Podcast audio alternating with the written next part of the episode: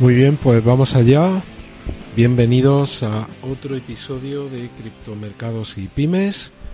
Estamos en directo. Vamos a ver si pues, se van recibiendo las notificaciones de que estoy arrancando en directo. Por aquí veo ya una notificación precisamente de, de ese directo. Hoy día 3 de junio de 2022. Viernes, por fin viernes. Yo he estado por temas de, trabajo en Málaga, en Málaga, en Marbella y en San Pedro de Alcántara. Y he llegado hace un ratito, así que pues espero que estéis teniendo un magnífico viernes y vamos a ver si pues vamos desgranando algunas claves de lo que ha pasado hoy en, en los mercados, de por qué los mercados han, han estado flojos, han estado cayendo ¿Y qué es lo que podemos esperar para los próximos días? Vamos a ver algunos gráficos realmente muy, muy interesantes, algunos gráficos de, de Bitcoin. Así que pues voy a ver por aquí si puedo entrar en el, en el chat y vamos a ver si me conecto y puedo ver el, el chat. Vale, ya estoy viendo por aquí el, el chat de hoy os animo a todos a participar y iré contestando las preguntas que, haya pues a medida que vayamos ah, desarrollando el, el episodio de hoy. Bueno, pues como decía, en principio las bolsas han estado hoy con un comportamiento pues muy flojo. Este es un artículo de TradingView que habla precisamente de esta caída de los índices bursátiles americanos. Dice que caen hoy viernes lastrados por las acciones de Apple y Tesla. Y luego también hay un sólido dato de empleo, que ayer lo comentábamos.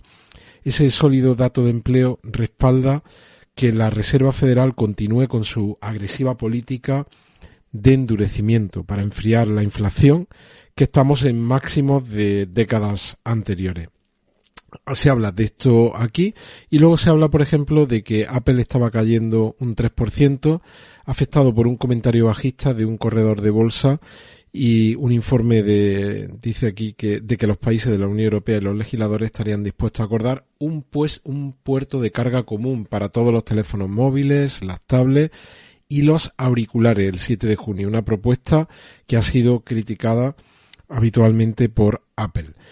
Y también respecto a Tesla, que estaba cayendo un 7% después de que Elon Musk, en un correo electrónico a los ejecutivos, eh, hablara sobre eh, el hecho de que él dice tiene un mal, un muy mal presentimiento sobre la economía y que necesita recortar aproximadamente el 10% de los puestos de trabajo en el fabricante.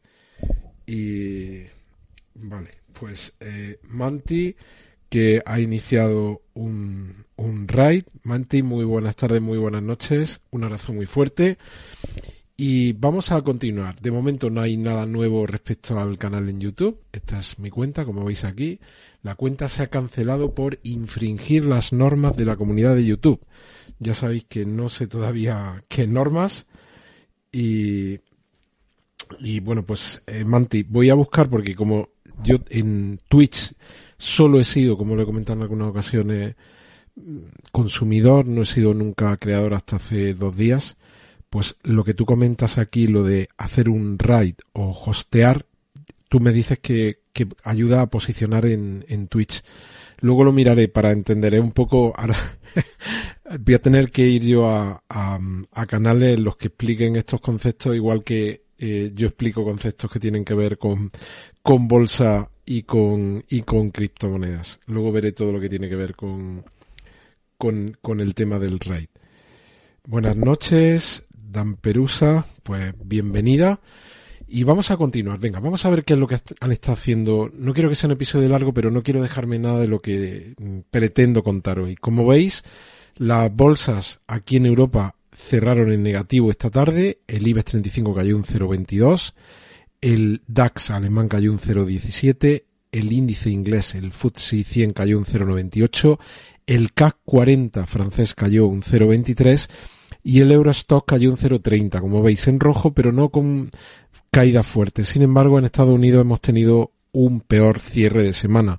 El Dow Jones ha cerrado cayendo un 1,05, el Standard Poor's 500 ha caído un 1,63 y el Nasdaq, el tecnológico, ha caído, como veis aquí, un 2,47. Eso es malo y ahora veremos qué influencia ha tenido en los mercados. Eh, PC Trelep, muy buenas, profe. dice que donde, donde yo vaya, vosotros me seguís. Pues yo encantado de la vida de que me sigáis. Y vamos a ver por aquí una noticia que es lo que venimos ilustrando todo esto, yo diría que el último, los últimos dos meses, realmente desde que se inició la guerra el día 24 de febrero. Fijaos este artículo que hace mención unas declaraciones del presidente de Goldman Sachs sobre la inflación. Y él dice que es este que está viviendo es el escenario más complejo de su carrera profesional. Dice que él dice, este directivo, que la economía sufre en este momento un número de shock sin precedentes. Y se refiere, para nosotros no es nada nuevo porque venimos hablando de esto habitualmente, ¿a qué se refiere? Se refiere a la guerra de Ucrania, a la escasez y a los precios de las materias primas, se refiere a la inflación, a la subida de tipos de interés y también, como hemos hablado en algunos de los días anteriores, a la caída del consumo. El otro día os decía que en España estaba cayendo el consumo con mucha fuerza, era algo que, preocupaba a la Unión Europea porque en ocasiones España ha sido como la antesala de lo que luego ha ocurrido en buena parte de la Unión Europea. Y él dice que este es uno de los escenarios más complejos y fijaos el término, dinámico. ¿Qué significa dinámico? Lo vamos a enlazar con lo que dice la Reserva Federal que va a subir los tipos de interés, los va a subir en junio y los va a subir en julio, pero que en septiembre tendrá que ver cómo va evolucionando todo. Y mm, fijaos cómo él habla de escenario dinámico, en el sentido de que todo se va a estar moviendo. ¿Te está gustando este episodio? Hazte fan desde el botón apoyar del podcast de Nivos. Elige tu aportación y podrás escuchar este y el resto de sus episodios extra. Además, ayudarás a su productor a seguir creando contenido con la misma pasión y dedicación.